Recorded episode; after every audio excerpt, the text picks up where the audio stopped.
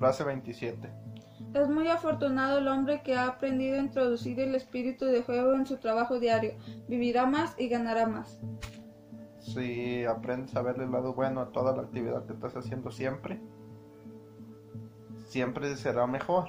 Porque si estás feliz con dicha actividad, podrás hacer las, las otras cosas que tengas que hacer con un buen humor.